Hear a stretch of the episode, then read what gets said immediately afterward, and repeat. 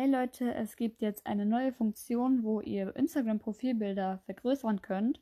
Und zwar geht das alles bei instazoom.de und ich werde euch jetzt einfach mal zeigen, wie das geht.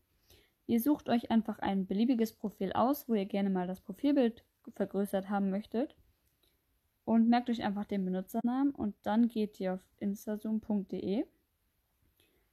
Dann gebt ihr einfach hier oben den Benutzernamen ein